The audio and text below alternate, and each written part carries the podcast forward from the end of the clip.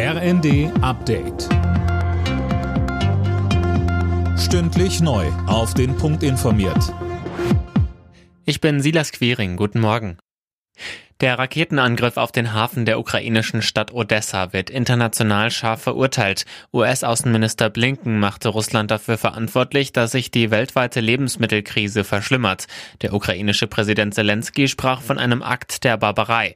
Russland verstoße damit gegen das Getreideabkommen. Das wurde erst am Freitag unterzeichnet.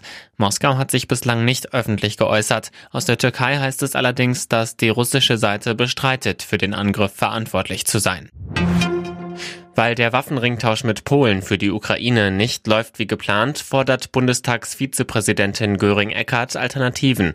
Gegenüber dem RND sprach sie sich dafür aus, direkt Waffen zu liefern, wenn möglich. Mehr von Linda Bachmann. Die Waffenlieferungen seien wichtig, weil sie über die Dauer des Krieges und über Menschenleben entscheiden, so Göring-Eckardt. Dass Polens Präsident Duda der Bundesregierung wiederholt vorgeworfen hat, Zusagen nicht einzuhalten, sei ein Weckruf.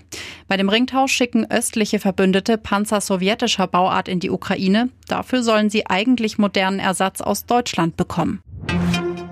Gezielte, aber keine flächendeckenden Corona-Maßnahmen. So stellt sich Bundesfinanzminister Lindner den Herbst vor. In den Funke-Zeitungen sagte er, man müsse auf die Eigenverantwortung der Menschen setzen. In deutschen Krankenhäusern liegen unterdessen doppelt so viele Corona-Patienten wie im letzten Sommer. Laut Deutscher Krankenhausgesellschaft steht den Kliniken im Herbst die nächste Belastungsprobe bevor. Auch weil viel Personal Corona-bedingt ausfällt. Frankreich steht im Halbfinale der Fußball-EM in England und trifft am Mittwoch auf Deutschland. Die Französinnen setzten sich am Abend mit 1 zu 0 in der Verlängerung gegen die Niederlande durch. Alle Nachrichten auf rnd.de